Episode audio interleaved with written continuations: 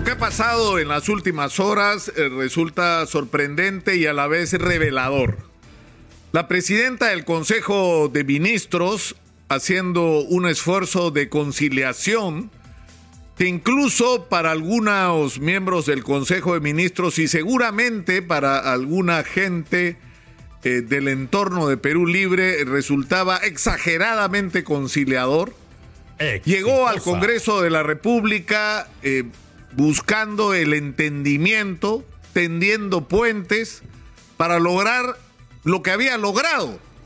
Porque según todas las evidencias, antes de ayer, Mirta Vázquez había logrado obtener la cantidad de votos suficientes para obtener la investidura y por lo tanto el voto de confianza y comenzar a ejercer con el respaldo del Congreso de la República su mandato como presidenta del Consejo de Ministros.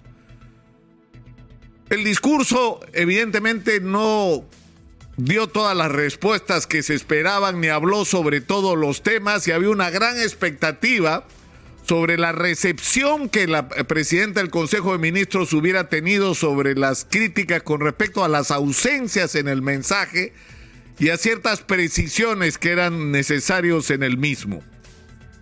Pero sin embargo, paralelamente ocurría algo que no sucedía en el espacio del Congreso de la República, sino fuera de él.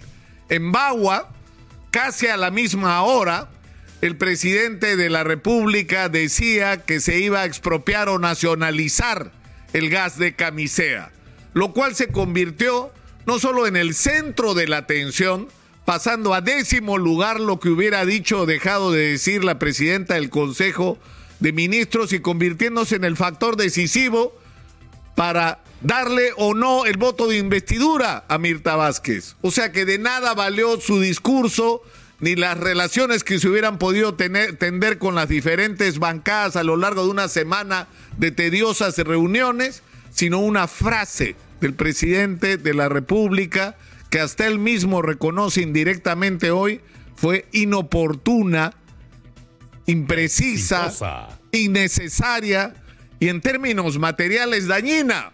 ¿Por qué? Porque le ha creado un escenario complicado a la presidenta del Consejo de Ministros y en segundo lugar porque ha tenido por esas cosas que ya está claro ocurren en el Perú, es el enorme impacto que tiene la política sobre la economía.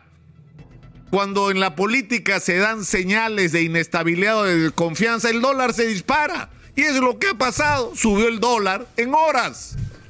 En horas. Y el perjuicio es para la, para la gente más humilde, para la gente, porque todo sube. Si sube el dólar, todo sube en el Perú. Entonces yo creo que esto esto que ha ocurrido en las últimas horas y que ha provocado una rectificación eh, a través del Twitter del presidente, tiene que servir de lección. De lección para el propio presidente. En el sentido de que él no es un dirigente sindical. Él tampoco es un candidato en campaña, donde uno se puede tomar las libertades de decir aquellas cosas que su auditorio inmediato quiere escuchar. No, ya no, eso ya terminó. Pedro Castillo no es más ni el líder de una huelga y de un reclamo del magisterio, ni un candidato tratando de ganar votos, es el presidente de la República. Y lo que diga el presidente de la República no solamente tiene un impacto como ahora en decisiones tan importantes como darle o no el voto de confianza a un gabinete, sino tiene un impacto nacional e internacional. Porque el mundo entero está mirando al Perú y porque lo que nos está ocurriendo es algo que, no podemos dejar pasar. Tenemos el mineral que el mundo necesita. Somos unos privilegiados. No hemos hecho nada para merecerlo. La historia, no sé, Dios, en lo que ustedes crean.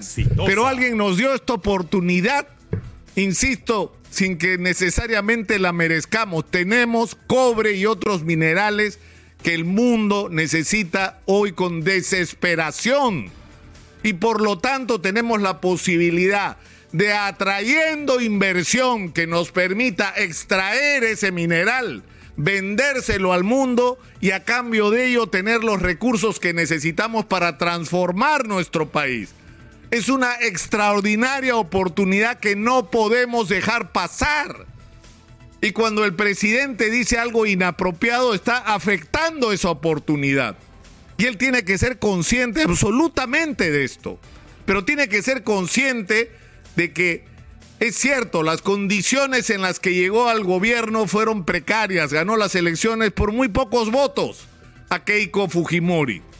Tiene una oposición hostil en el Congreso, pero tiene además a un sector importante de la población que desconfía, que tiene temor de que se cometan errores, de que las cosas estaban mal y se pongan peor de como estaban para sobre todo para los más pobres, que como hemos dicho, pasemos de ser un país que crece pero reparte mal a un país donde no haya nada que repartir porque espantamos la inversión y terminamos asfixiados económicamente y otra vez metidos en el espiral de la inflación, del desempleo y de la desesperación para nuestros ciudadanos sin tener los recursos para resolver sus problemas más elementales. Entonces, es muy importante que el presidente entienda que necesita construir un equipo de gobierno consistente, con un norte, con una orientación que se supone es el que ya está definido, que en el Perú no se va a eh, expulsar a la inversión extranjera, porque con amenazas como la expropiación, más allá del efecto que pueda tener realistamente sobre el proyecto de Camisea, cuando se está empezando un proceso de negociación y cuando está en discusión el, tema de qué vamos a hacer para generalizar el uso del gas doméstico natural en el Perú y el uso del gas natural para la industria y el uso del gas natural para el transporte, es decir, hacer que el recurso sirva fundamentalmente para el bienestar y el crecimiento de nuestro país. Y cuando se han escuchado alternativas como la de Pedro Gamio que dice que invertir en un tremendo gasoducto no tiene sentido cuando hay otras alternativas técnicas como trazar un ramal desde las Malvinas, que es eh, como se llama el lugar de donde sale el gas hacia Cusco, y extender el tubo que hay en Ica y que está subutilizado hasta Arequipa para proveer por el otro lado a toda la zona sur del país. Hay alternativas para resolver esto. Entonces, cuando, cuando se está discutiendo este tema de cómo resolverlo y cómo renegociar en las mejores condiciones el contrato actualmente existente, y una vez más, cuando el mundo entero está mirando al Perú como una posibilidad de inversión, ese tipo de discursos resulta impertinente. Y por lo tanto el presidente tiene que ser consciente, una vez más, insisto, profesor Castillo, usted no es más un dirigente sindical, usted no es más un candidato en campaña, usted es el presidente del Perú. Y cada cosa que diga o deje de decir es determinante para la vida de todos los peruanos, para la confianza que usted le debe transmitir a los peruanos, que, usted va a producir una agenda de cambios que es la que nos ha ofrecido, que debería significar no retroceder con respecto a las cosas buenas que se han logrado en este país y que nos permita aprovechar esta oportunidad que nos da la historia para obtener la mayor cantidad de recursos para cambiarle la vida a los peruanos. Y eso tiene un requisito, presidente, que seamos capaces, como hizo China, de atraer la mayor cantidad de inversión del mundo que podamos. Y para eso los mensajes tienen que ser claros y tiene que ser uno solo, uno solo.